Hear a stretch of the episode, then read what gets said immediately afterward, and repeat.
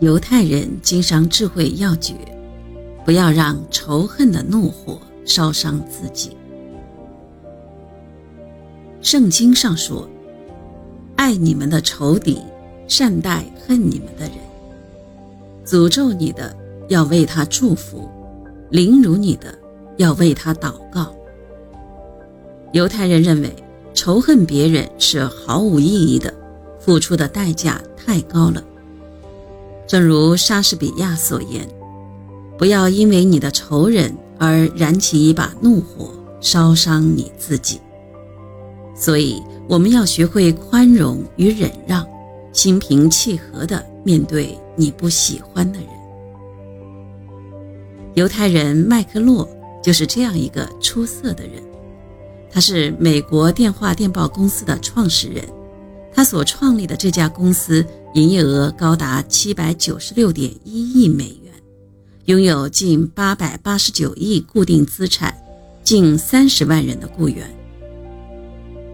麦克洛出生在一个普通的工人家庭，为了谋生，他十几岁便到火车站去做勤杂工。老实厚道的麦克洛经常受到工友们的愚弄，他像相信自己一样去相信每一个人。所以捉弄他的人都会得逞。有一次，当时炎炎的烈日烘烤着大地，地面热得像个蒸笼，车站上的工人个个汗流浃背，于是他们便找了一处阴凉的地方休息。大家觉得无聊，看见正在擦汗的麦克洛就在不远处，便拿他来寻开心。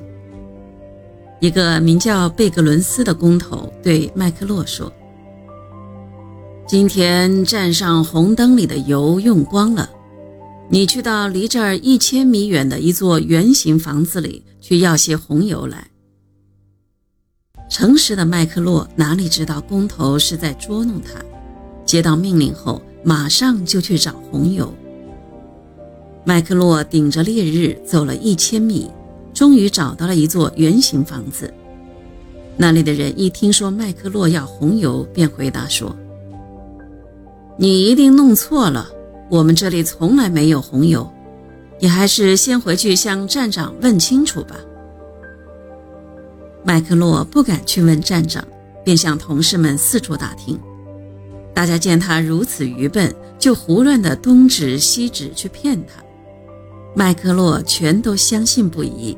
按着他们所指的方向东奔西跑，最后一位老工人实在不忍心看着麦克洛在太阳底下跑来跑去，就拉住他说：“小伙子，你太老实了，大家都在骗你呢，哪里有什么红油？灯里的红光是因为靠在那儿的红色玻璃。”听了老工人的话。麦克洛如梦方醒，但他并没有去抱怨，更没有去报复骗他的人，而是反省了自己。他觉得自己太缺乏独立思考的能力了。如果自己稍加思考，或稍有些常识，或稍微怀疑一下别人，都不至于把玩笑开这么大。从此，麦克洛不但诚实待人，还学会了防止别人欺骗自己。宽容和忍让是制止报复的良方。你经常带上这个护身符，可保你一生平安。因为善于宽容和忍让的人，不会被世上不平之事所摆弄，即使受了他人的伤害，也绝不冤冤相报。宽容忍让会时时提醒自己：邪恶到我为止。当你不给别人留一点活路的时候，任何人都会进行顽强的反抗，这样双方都不会有什么好结果。因此，永远要切记“得饶人处且饶人”这一古老训条。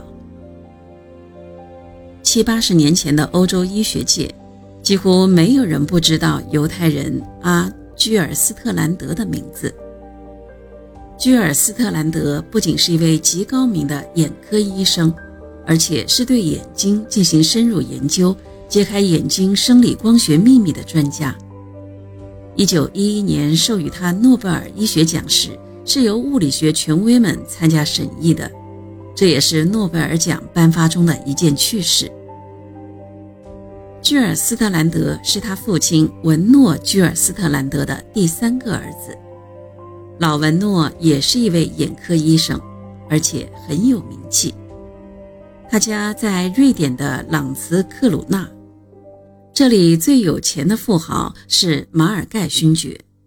朗茨克鲁纳海滨的面粉厂、化工厂、造船厂等等，都是马尔盖的财富。马尔盖曾经在贫民区创建了一所医院。贫民区原来有个小诊所。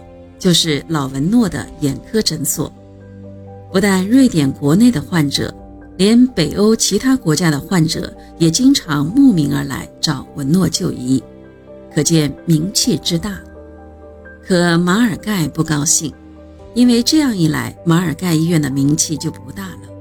更何况老文诺以医济世，不以术致富。有人建议请文诺来马尔盖医院主持眼科。马尔盖以文诺没有文凭而拒之门外，这使得老文诺气愤至极。后来，马尔盖发慈悲，让文诺的三儿子居尔斯特兰德去医院当见习医生。居尔斯特兰德憋着一口气，想一定要干出个样子来，给父亲出出气。果然，十八岁时，居尔斯特兰德以优异成绩考入医院。五年毕业后，回到父亲的小诊所，他接替了父亲，和马尔盖医院比着干起来。就在这所小诊所里，居尔斯特兰德二十八岁获得博士学位，他的博士论文轰动了瑞典首都斯德哥尔摩。